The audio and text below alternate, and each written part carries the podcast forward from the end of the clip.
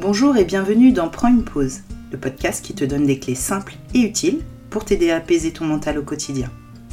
Je suis Loubna, sophrologue et praticienne en breathwork, et je suis convaincue qu'en s'autorisant un vrai temps de pause dans sa journée d'entrepreneur, nos idées sont plus claires, notre créativité activée et notre expansion au rendez-vous.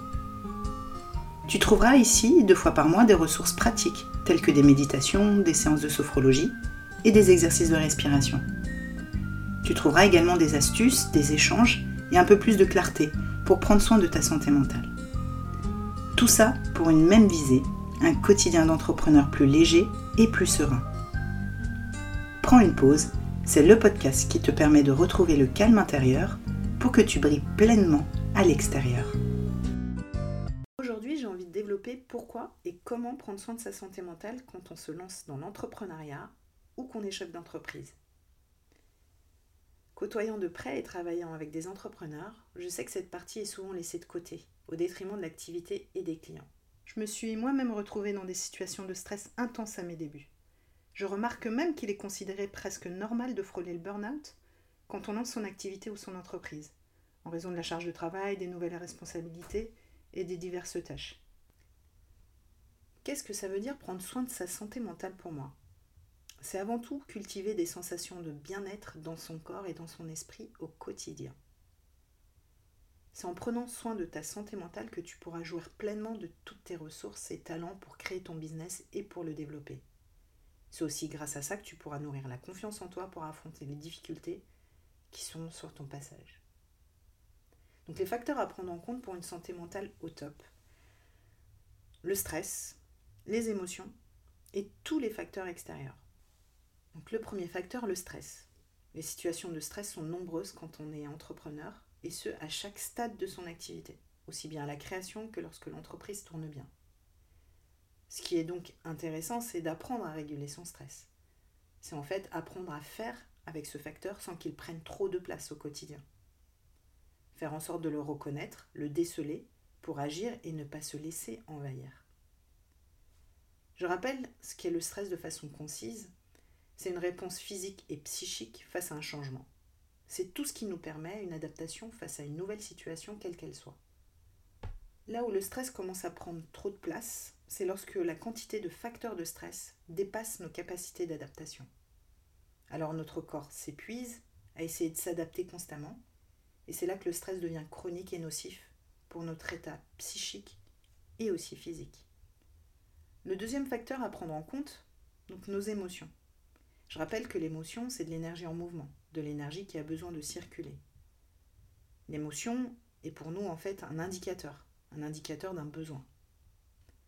L'idée ici est d'accepter de plus en plus et t'autoriser à vivre tes émotions quotidiennes pour qu'elles ne durent pas dans le temps et ne t'envahissent pas. Crier, pleurer, dire ce qu'on a sur le cœur est un excellent moyen d'exprimer ses émotions et de sortir de ce trop plein d'énergie qui a l'étroit en nous. Tu es d'accord sur le point que lorsqu'on laisse une émotion pleinement s'exprimer, on ressent un soulagement immédiat. Je souligne qu'exprimer veut dire littéralement presser, pousser en dehors, à l'extérieur. Et on a bien souvent tendance à retenir ses émotions. Et ne plus se retenir, ça s'apprend. Et enfin, le troisième facteur à prendre en compte pour une santé mentale au top, c'est le facteur de l'environnement extérieur. Oui, prendre soin de sa santé mentale, ça commence bien sûr par nous, par ce qui se passe à l'intérieur de nous, mais il y a aussi tous les facteurs extérieurs qui ne sont pas à négliger.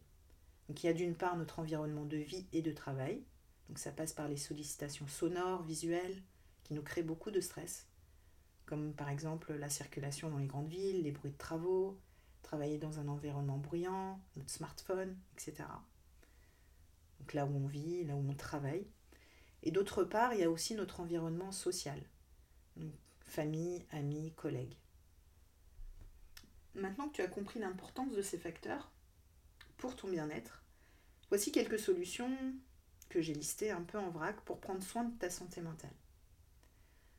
Donc la première, c'est prendre régulièrement des temps de pause, des moments de calme sans stimuli extérieur, pour récupérer et sortir petit à petit du stress chronique. La deuxième, essayer d'être à l'écoute de tes besoins et de tes limites, pour pouvoir prendre la bonne distance avec les personnes qui nous semblent toxiques. Troisième chose, apprendre à réguler son stress et son système nerveux. La quatrième, se régénérer et recharger ses batteries dans un lieu calme et paisible. Cinquième chose, cultiver le fait d'être dans le présent. Alors j'ai envie de prendre quelques instants pour développer cette notion. J'imagine que tout le monde comprend le concept de l'instant présent. Alors pourquoi c'est si compliqué à suivre et à y adhérer à chaque instant? Eh bien pour moi c'est normal que ça soit difficile si on n'a pas pris soin de se libérer des émotions passées, des traumatismes refoulés et des croyances bien installées depuis notre enfance. Pour être pleinement dans le présent, il faut être au clair avec son passé. Pour voir l'avenir sereinement, il faut faire la paix avec son passé. La sérénité en fait se situe dans le moment présent, quand nous y sommes ancrés, et la sérénité s'installe lorsqu'on laisse les regrets ou les remords dans le passé et qu'on ne, projette pas ses peurs dans un futur qui n'est pas encore écrit. La dernière solution que je pourrais te proposer, ce serait pratiquer des thérapies corporelles. On le sait tous, le conscient est la partie visible de l'iceberg. La plus grande partie est l'inconscient, qui est relié au corps. Tout ce qui ne se manifeste pas consciemment se manifeste inconsciemment dans le corps. Cela veut dire qu'on somatise. On se crée de l'anxiété, des angoisses et parfois même des maladies.